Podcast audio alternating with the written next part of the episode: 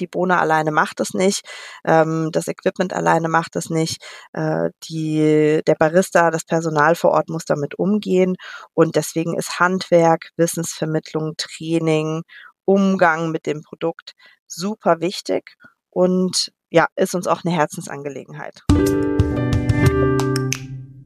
Hi und herzlich willkommen zur neuesten Episode von Female Business, der Nushu Podcast. Mein Name ist Melly und ich bin Gründerin von Nushu und wir sind das Frauennetzwerk für ambitionierte Frauen, die richtig was bewegen wollen und die gemeinsam am Status quo rütteln wollen. Wir stehen ein gemeinsam für mehr Weiblichkeit in der Wirtschaft und bekanntlich gibt es ja noch ein kleines bisschen zu tun. Eine Frau ohne Kaffee ist wie eine Tasse ohne Henkel. Das soll Astrid Lindgren gesagt haben. Und Sarah Wiener sagt, Kaffee ist mein Begleiter durch die Höhen und Tiefen des Lebens. Er gibt mir Energie und Inspiration. Und um noch ein schönes Zitat von Hollywood-Schauspielerin Jennifer Aniston zu zitieren, sie sagt, Kaffee ist ein guter Freund, der mich immer aufmuntert und mir Kraft gibt. Ja, ich kann mich in all diesen Aussagen wiederfinden. Ich trinke jede Menge Kaffee und ähm, ich bin damit nicht allein. Die erste Tasse Kaffee beispielsweise ist ja echt ein Ritual. Ich trinke meinen ersten Kaffee morgens immer im Bett. Parallel lese ich ein bisschen in den Nachrichten und starte so möglichst entspannt und besinnlich in den Tag. Da erwartet mich ja noch genug. Und die zweite Tasse, die trinke ich dann auch wirklich mit Kolleginnen im Büro. Also da haben wir diesen geselligen Aspekt. Lass uns gerne wissen, wo du deine erste Tasse konsumierst und was dir dabei wichtig ist. In unserer vierteiligen Serie Powered by Lavazza beschäftigen wir uns mit ganz unterschiedlichen Facetten der Kaffeekultur. Immer mit dem Fokus auf Nachhaltigkeit. Lavazza wird dir ein Begriff sein, wenn du ebenso gerne Kaffee trinkst wie ich. Eine Kaffeerösterei aus Italien. Vielfalt, Gleichheit und Inklusion. Diese Werte gelten für jeden einzelnen Mitarbeitenden, von den Produktionsländern bis hin zum Hauptsitz in Italien und natürlich auch für Lavazza Deutschland. In unserer vierteiligen Serie Powered by Lavazza beschäftigen wir uns mit ganz unterschiedlichen Facetten der Kaffeekultur, immer mit dem Fokus auf Nachhaltigkeit. Und Kraft meines Amtes darf ich immer wieder ganz wunderbare Menschen hier interviewen in diesem Format, im Nushu Podcast. Und heute freue ich mich auf eine absolute Expertin, wenn es um die Foodbranche geht. Julia Nordhaus, sie blickt auf mehr als zehn Jahre Erfahrung in ganz verschiedenen Positionen der Foodbranche zurück. Und in ihrer heutigen Position bei Lavazza ist sie als Head of Portfolio tätig. Und was es damit auf sich hat, das klären wir jetzt. Liebe Julia, herzlich willkommen bei uns im Podcast. Wie schön, dass du bei uns bist. Danke, Melli, ich freue mich. Wo erwischen wir dich gerade? Beschreib mal ein bisschen. Was siehst du gerade? Ich sitze bei uns im Büro in Frankfurt, im, äh, wie wir es äh, liebevoll nennen, im Aquarium. Das ist eine unserer Telefonboxen und ja, freue mich auf unser Gespräch. Wie trinkst du deinen Kaffee? Hast du denn gerade einen vor dir? Natürlich. Mhm. ähm, ich trinke eigentlich morgens immer äh, einen Cappuccino bevor alle im Büro anstürmen und der Stress losgeht. Ich bin meistens äh, relativ früh da und meistens die ähm, erste und dann mache ich mir ganz in Ruhe am Siebträger einen schönen Cappuccino und das ist mein Ritual für mich einfach in den ähm, Tag zu starten, bevor die Meetings losgehen, meistens gegen neun und dann trinke ich nochmal einen zweiten, wenn das Team auch da ist und dann ja, ist immer die große Frage, wer möchte noch einen Cappuccino, wer möchte noch einen Kaffee und dann sind wir zusammen in der Küche. Das heißt, das sind meine zwei Ladungen Koffein morgens und über den Tag meistens dann noch weitere Espressi. Aha, also für dich haben die einzelnen Kaffeestationen in deinem Tag äh, tatsächlich unterschiedliche ähm, Funktionen ja schon fast. Also der zweite Kaffee ist ein sozialer Kaffee, könnte man das so sagen? Absolut. Der erste Aha. ist ein Me-Time äh, und Kickstarter und der zweite ist ein sozialer Kaffee. Und die über den Tag verteilt meistens auch. Ähm, dann kommt Kollegin, Kollege vorbei, ähm, hast du kurz Zeit für einen Kaffee und dann ist das auch nicht so der, dann ist es meistens ein Espresso, weil es dann meistens um so einen kurzen Check-in geht und weniger der große, lange Austausch.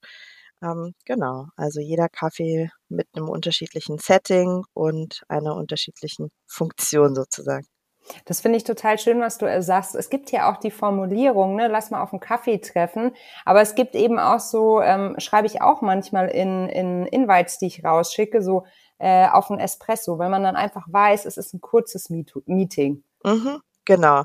Also es ist ähm, ähm, auf einen Espresso, ich glaube, setzt schon das Setting, dass es eben nicht um ja, langen Austausch geht und ein langes Gespräch und es ist mhm. nicht so was Gemütliches. Es ist eher hm, natürlich ein Austausch und man hat diesen kurzen Standard, ja, wie geht's dir, wie geht's dir, was läuft so, aber dann kommt man auch zum Punkt. Mhm, mhm. Ja, ein Espresso hat irgendwie, der hat für mich eine andere Strenge. Mhm. Oder? Ja, absolut. Der mhm. ist ja auch per se als Produkt schon kürzer und konzentrierter. Ja. Und so ist dann auch der Moment mit, äh, mit der Person, mit dem man den trinkt. Hoffentlich dann auch das Meeting kurz und konzentriert. Das ist ja immer eine genau. sehr gute Kombination. Wenn man sich dann nicht doch noch verschnabbelt, weil man irgendwie vom Hundertsten ins Tausendste kommt und dann doch bei der großen Strategie wieder landet, gell? Passiert, dann braucht man einen zweiten. So ist es, genau. Ähm, es ist jetzt Freitag, 10.35 Uhr und ich nehme an, du hast heute schon einiges erlebt.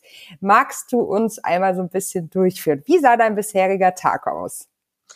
Ja, äh, mein bisheriger Tag äh, tatsächlich relativ entspannt. Äh, freitags ist immer weniger Meetings, sind weniger Meetings angesagt. Ansonsten ist mein Kalender eigentlich ab neun Uhr sehr durchgetaktet. Deswegen habe ich diese Stunde von acht bis neun und leider auch dann manchmal ähm, später äh, die Zeit für mich. Aber was beschäftigt uns gerade? Wir planen gerade für 2024, ähm, sind da in der heißen Phase. Ähm, ich hatte vor zwei Wochen Urlaub, bin nächste Woche äh, fast die ganze Woche in Turin, in unserem Headquarter in Italien, sodass ähm, ja vielen Nach- und Vorarbeiten angesagt ist. Ja, da sind wir auch schon direkt beim Thema. Du hast ja im Laufe deiner beruflichen äh, Karriere bei einigen der bekanntesten Brands im Food-Bereich gearbeitet. Ich glaube, das kann kein Zufall sein. Äh, bist du denn durch und durch ein Foodie? Und was gefällt dir an der Branche so gut, dass du so seit so vielen Jahren so treu bist?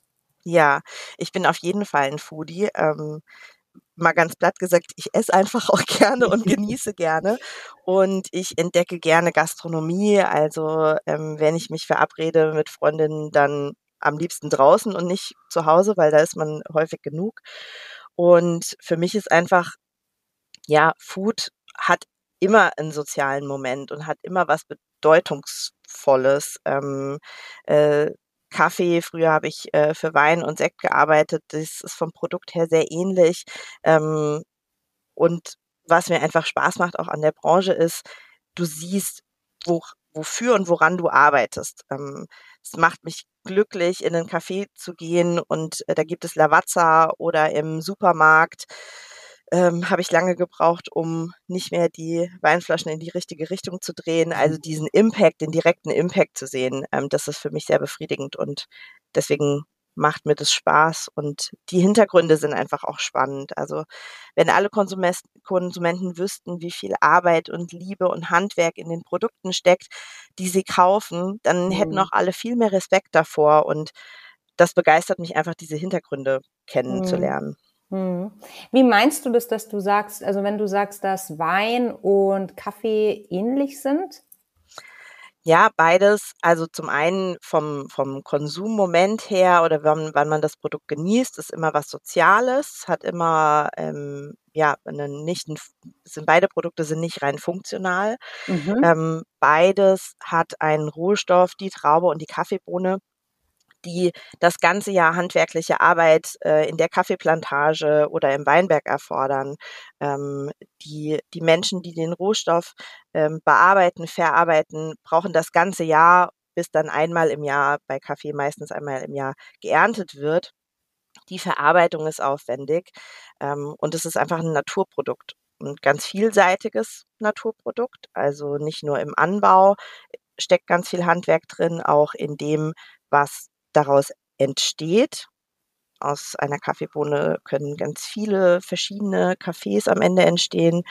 Im Genuss steckt Handwerk, in der Zubereitung. Ähm, und da sind viele Parallelen und deswegen ja, freue ich mich mit Kaffee auch wieder für so ein tolles Produkt einfach ähm, arbeiten zu dürfen. Mhm. Ja, so habe ich das noch gar nie betrachtet, aber du hast völlig recht. Da gibt's ja echt wirklich viele Parallelen. Ja. Ja, du machst jetzt seit rund vier Jahren in Kaffee. Dein Titel lautet Head of Portfolio bei Lavazza. Was genau verbirgt sich denn hinter diesem fancy Titel und welche Themen prägen denn so dein Daily Business? Ja, also wenn wir über Portfolio sprechen, dann sind damit in erster Linie die Produkte gemeint. Ähm, das heißt, wir beschäftigen uns äh, damit, ähm, welche Produkte für welche Zielgruppe, ähm, wo und wie die an die Frau und den Mann gebracht werden. Ähm, wir haben bei Lavazza unterschiedliche Produkte ähm, für zu Hause mhm. praktisch und außer Haus. Was ist mit außer Haus gemeint? alles, äh, wo du ja ähm, gastronomisches Angebot wahrnimmst, Kaffee trinkst, wenn du nicht in deinen eigenen vier Wänden oder bei Freunden bist. Das kann das Café sein, Hotel, Restaurant, Tankstelle, Fitnessstudio, also ganz vielfältig. Und die Produkte, die man ähm, äh, für den Kaffeegenuss zu Hause kauft, im Supermarkt oder äh, online, das sind unterschiedliche Produkte, ähm, weil sie unterschiedlich zubereitet werden. Das heißt, damit beschäftigen wir uns.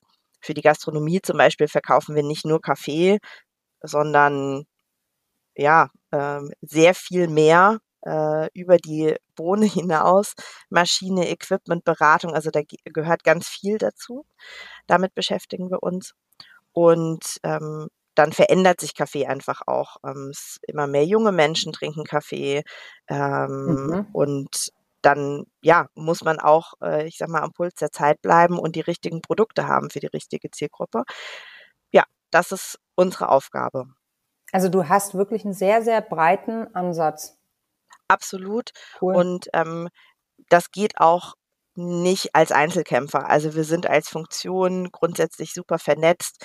Ähm, das, äh, wir es geht nur mit Partnern intern wie extern, also sei es äh, mit äh, Gastronomen natürlich, wenn wir über den Außerhausmarkt sprechen, mit Branchenpartnern, Maschinenpartnern, Netzwerken, äh, intern aber genauso. Ähm, wir können uns die besten Produkte ausdenken. Ähm, die müssen kalkuliert, verpackt, verschifft, verkauft werden. Ähm, es sind so viele Funktionen dabei und das geht nur, wenn man zusammenarbeitet und eben auch auf Augenhöhe zusammenarbeitet. Und das ist auch ein ganz wichtiger Teil äh, mhm. meines Jobs. Mhm. Ja, als Brancheninsiderin interessiert mich deine Einschätzung ja auch sehr, wenn es um die aktuelle Berichterstattung und um die Gastronomie geht. Du hast ja auch gesagt, äh, du arbeitest ganz viel mit der Gastro zusammen. Man liest ja von den steigenden Kosten für Lebensmittel und Energie.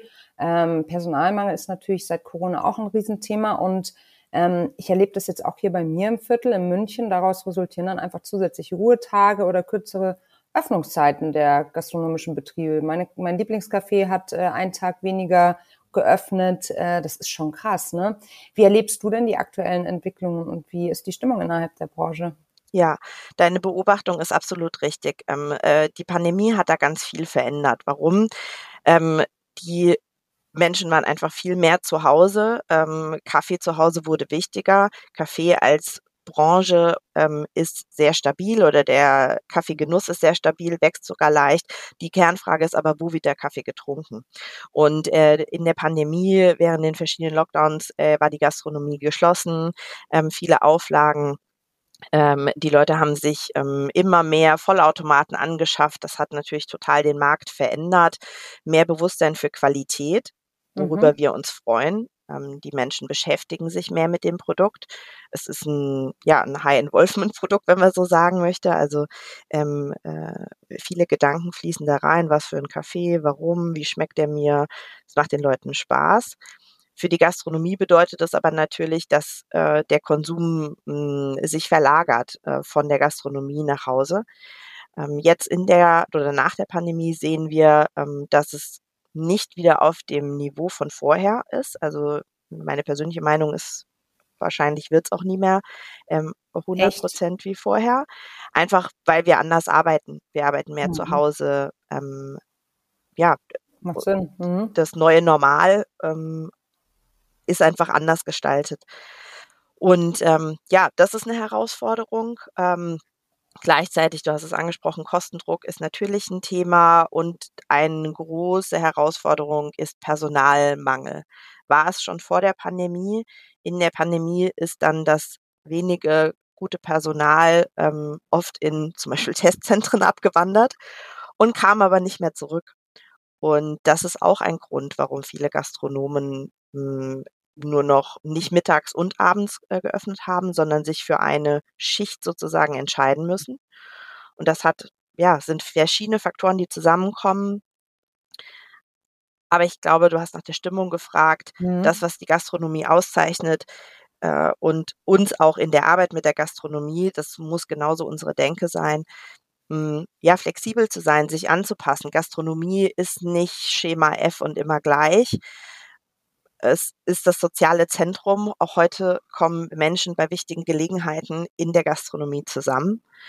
Und ähm, das ist wichtig. Und es geht um Qualität, ähm, den, den Gästen ein Erlebnis zu bieten, was sie zu Hause nicht haben. Und das mhm. geht nur mit Liebe zum Gastgebertum, ähm, für Qualität, Innovation, Abwechslung. Und das beschäftigt die Branche. Bei allen Herausforderungen ist das unsere gemeinsame Aufgabe.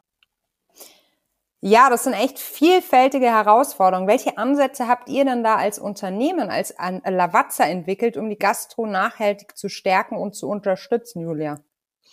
Ja, für uns ist es wichtig, ähm, äh, dass wir einfach in, als Partner der Gastronomie arbeiten. Wir sind interessiert an langfristigen Verhältnissen. Wir liefern nicht nur Kaffee, äh, wir beraten, wir setzen uns ein mit äh, weltweit über 50 Trainingscentern für Wissensvermittlung und einfach, ja, so ein bisschen das, was wir auch in den Nachhaltigkeitsprojekten, unser Credo ist Hilfe zur Selbsthilfe.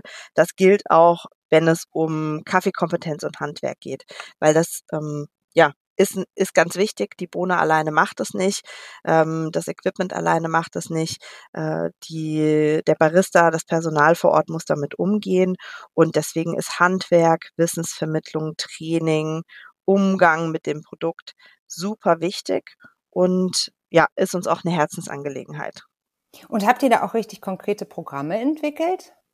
Ja, haben wir. Also neben den, den Schulungen, die wir jedem äh, Kunden anbieten bei uns im Trainingscenter, gibt es auch das Projekt Cup of Learning. Es ist eine internationale Initiative, wo es darum geht, hm, jungen Menschen, die benachteiligt sind auf verschiedenen Ebenen oder aus verschiedenen Gründen, die Möglichkeit zu geben, Kaffeewissen aufzubauen und so wirklich einen Impact und einen Change für ihr Leben äh, zu erreichen. Wir glauben dran, dass ja, äh, a cup of coffee can change your life. Äh, das kann sein, weil du deine Leidenschaft für Kaffee entdeckst ähm, und es immer gut ist, dass man für eine Sache brennt im Leben. Ähm, es kann sein, dass du äh, Kaffeewissen bei uns im Trainingscenter ähm, lernst, Barista-Skills aufbaust, Sensorik, all die Themen, die wir schulen und die ja, jungen Menschen dadurch einfach bessere Jobchancen in der Gastronomie haben. Und äh, darum geht es bei dem Projekt Cup of Learning. Und wir haben äh, in Deutschland gerade eine Partnerschaft aufgebaut mit der Domäne Mechthildshausen. Das ist ein wunderschönes äh, Hofgut außerhalb von Wiesbaden, wo eben solche Jugendlichen verschiedene Ausbildungsberufe erlernen. Und es gibt verschiedene Gastronomien vor Ort. Und deswegen ist das Thema Kaffee, Kaffeewissen auch ganz elementar. Und ja, da gehen wir ins Training der Jugendlichen und ermöglichen ihnen, ermöglichen ihnen hoffentlich so später bessere Jobchancen und Begeisterung für Kaffee. Super cool. Und was sind es dann für Berufsbilder? Also gibt es da einen richtigen Titel für? Ganz unterschiedlich. Also die Ausbildung passiert äh, zum Beispiel Fachkraft für Gastronomie mit Fokus auf Service. Ähm, ähm, vor Ort gibt es auch äh, landwirtschaftliche Berufe. Ähm, aber im Prinzip ist ja, ist das Tätigkeitsfeld oder das Ausbildungsfeld derer, die dann am Ende in der Gastronomie auch arbeiten, ganz breit. Mhm. Und äh, die Jugendlichen werden bei uns zum Barista ausgebildet. Ähm, das heißt, wir haben wirklich hm, standardisierte Inhalte, die man da lernen muss. Es gibt am Ende ein Zertifikat. Es ist also nicht nur ein schöner Tag, den man bei uns im Trainingscenter verbringt, sondern es geht darum, wirklich eine Qualifikation zu schaffen, die später was bringt, was in die Zeugnismappe kann ähm, und wirklich die Chancen verbessert. Wir lieben ja alle Zertifikate, ne? Schon alleine deshalb ist es Gold wert, ne? Absolut. ja, coole Sache. Also finde ich wirklich einen schönen Ansatz und ähm, ich meine auch irgendwo gelesen zu haben, dass es ähm, wirklich den, also die, den, den Zugang zu Kaffee äh, von, von beiden Seiten des Tresens, von der Theke sozusagen zu ermöglichen. Ne? Weil landwirtschaftlich ähm, und äh, in Bezug auf Kaffee gibt es in Deutschland ja nicht so viele Möglichkeiten, würde ich sagen, aber in anderen genau. Ländern eben schon. Richtig, genau. Also da, wo wir uns hier vor Ort äh, fokussieren auf die Zubereitung des Kaffees, geht es in den Herkunftsländern vor allen Dingen um das Vermitteln von mh, hm, Kenntnissen rund um Sensorik, Kaffeeanbau.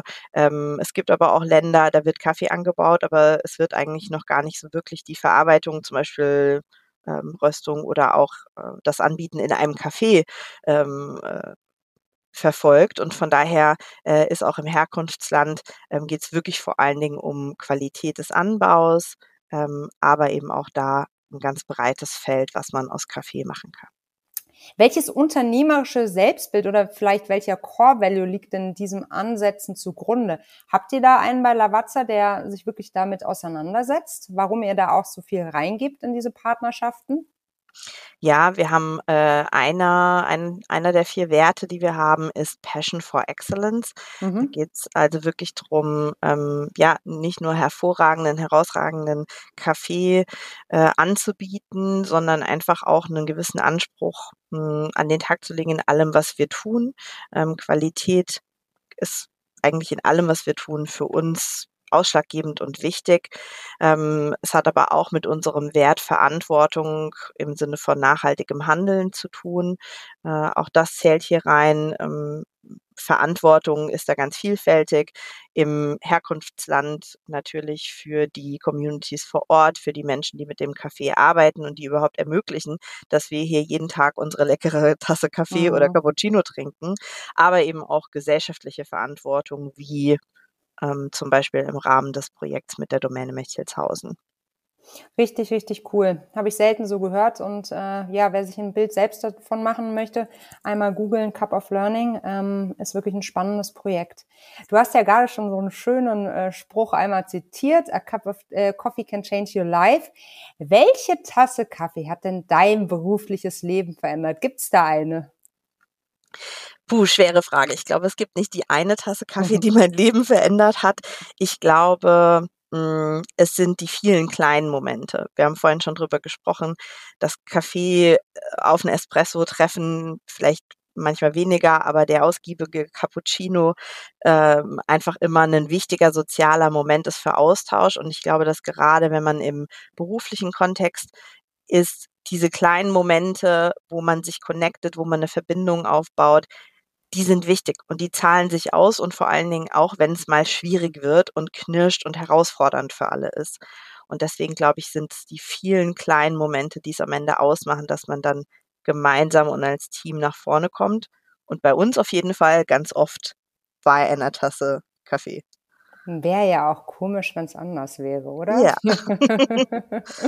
ich würde gerne mit dir spielen und zwar eine Runde Quick and Dirty. Das geht so, ich stelle dir eine Frage und du antwortest idealerweise in einem Satz. Was Alles klar. mit dir? Ja?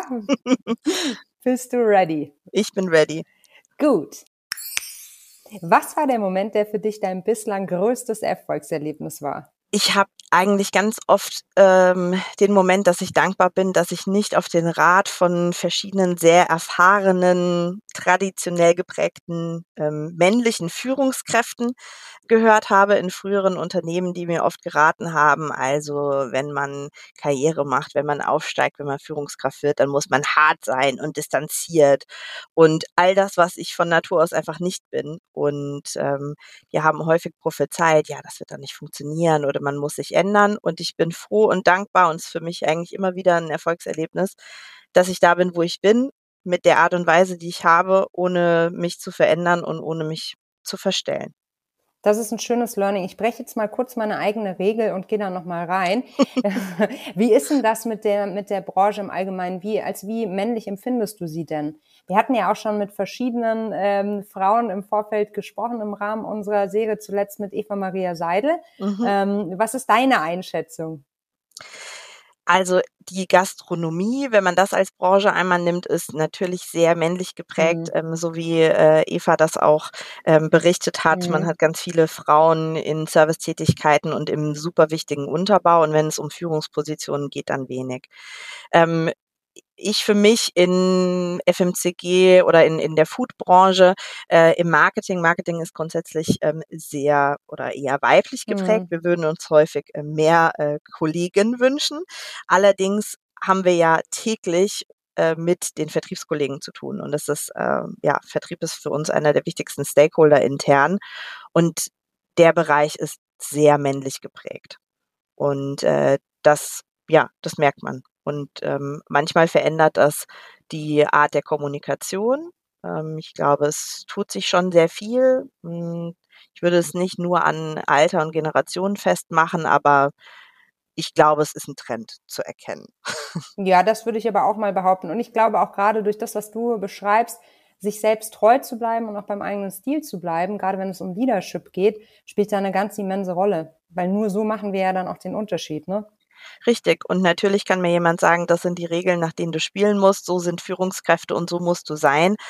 Aber ich bin auch ein Typ, man merkt, wenn ich mich verstelle. Ich glaube, dass man mit äh, authentischem Handeln, Authentizität ist auch ein Kernwert von Lavazza, am äh, weitesten kommt, weil die Menschen einfach merken, ob man echt ist und ob man ähm, ja, ob man greifbar ist und wofür man steht.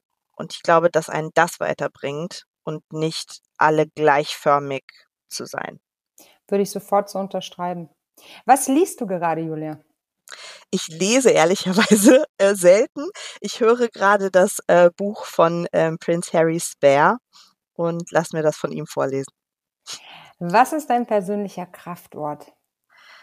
Mit den Füßen am Strand am Meer. Was war die größte Herausforderung in deiner Karriere in den letzten zwei Jahren?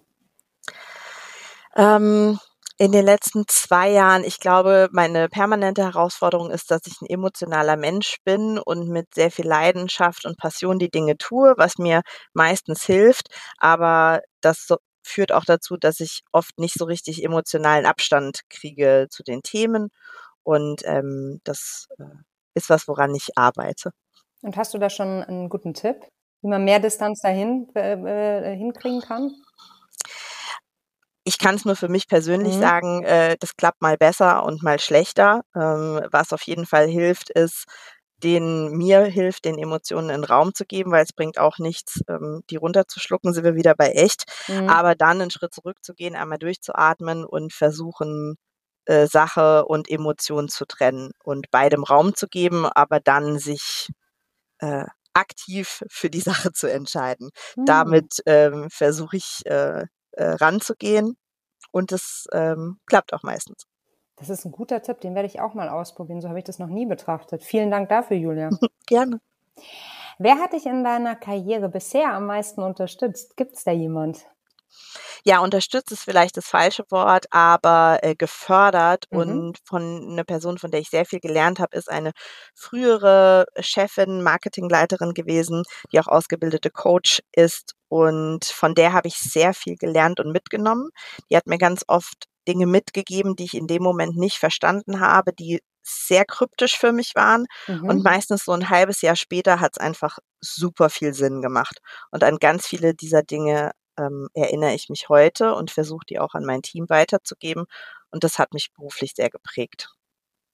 Welche Situation in deiner Karriere würdest du heute ganz anders angehen als damals? Äh, ich bin dankbar dafür, dass es die Situation nicht gibt, die ich ganz anders angehen würde.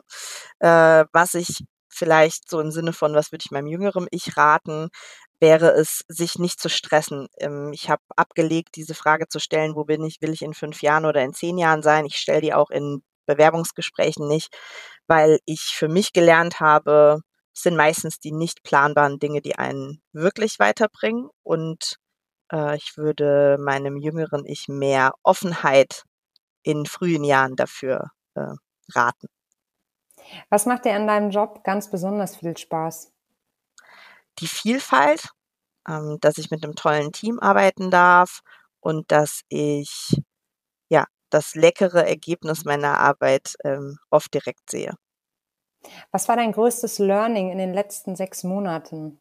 Ich glaube, stetige Veränderung und wie man damit umgeht, ähm, das ist was, was äh, uns alle herausfordert. Und gerade mit der neuen Rolle, die ich jetzt seit zwei Monaten innehabe, ist natürlich viel Neues und da einfach ganz offen ranzugehen mit Vertrauen in sich selbst, in andere, in die gegenseitige Unterstützung und dann klappt es. Wenn du eine Sache auf der Welt sofort ändern könntest, welche wäre das? Dass es keine Hidden Agenda gibt, ähm, sondern dass die Leute offen, authentisch und ehrlich sind, weil ich glaube, das würde allen viel ähm, Mühe und Kraft ersparen, die eigentliche, die eigentliche Agenda zu erkennen. Und das wäre für unser Miteinander deutlich leichter. Uh, nice, Julia. Mhm. Wie ist deine Definition von Feminismus und bist du Feministin? da habe ich mir vorher Gedanken wirklich gemacht zu der mhm. zu der Frage, ähm, wenn man wenn man Feminismus definiert als äh, sollte sollten alle gleichberechtigt sein, unabhängig ähm, vom Geschlecht, dann finde ich das Wort Feminismus schon falsch, weil das klingt, als würde es nur um Frauen gehen, aber eigentlich geht es ja um Gleichberechtigung. Deswegen im Sinne der der Definition bin ich Feministin. Ich finde, das bräuchte aber ein besseres Wort. Hast du denn eins, Julia? Puh. Falls dir eins einfällt, du weißt, wo Gleich, du findest. Gleichberechtigungskämpfer, ich weiß es nicht. Das ist zu militant, aber. Das ist zu ähm, militant, ich, da ist wieder Kampf drin, ne? ja, genau. Aber Ja. äh, ja, sollte man vielleicht mal angehen, was ein gutes Ja. Wort dafür ist. Ich Ja. mache mir Gedanken. Ich finde den Begriff Chancengerechtigkeit in dem Kontext immer sehr, sehr, äh, sehr, sehr wichtig. Ne? Es geht ja um gleiche Chancen. Es ist ja auch so dieses Thema, das ist wie bei Cup of Learning. Also wir können es nicht, wir können es nicht, es sind nicht alle gleich, ne? Und Gleichheit muss auch nicht, also Gleichheit ist auch nicht gerecht, wie du schon gerade gesagt hast, ne? Aber so Chancengerechtigkeit, ne, da anzusetzen, das finde ich ganz wertvoll. Das ist ein schöner Begriff. Damit können wir gehen. Liebe Julia, in diesem Sinne, ich danke dir für deine Zeit und äh, für die spannenden Insights, die du mit uns geteilt hast und bin gespannt, wann wir uns das nächste Mal hören. Ich danke dir und ich freue mich schon drauf. Vielen Dank dir für dein Ohr und dafür, dass du mir deine Zeit gewidmet hast. Vielleicht warst du parallel spazieren und hast die Sonne genossen. Vielleicht liegst du am Strand oder bist in den Bergen. So oder so. Ich hoffe, es geht dir richtig, richtig gut. Du genießt den Sommer. Und schon in der nächsten Woche geht es weiter. Lass uns gerne ein Abo da. Das ist richtig gut für unsere Reichweite. Und wenn du uns Karma-Kontomäßig auch noch richtig was Gutes tun möchtest, dann lass uns doch eine 5-Sterne-Bewertung da. Das versüßt uns den Tag, das sage ich dir aber. In diesem Sinne, wir hören uns in der kommenden Woche. Bis dahin, mach es gut.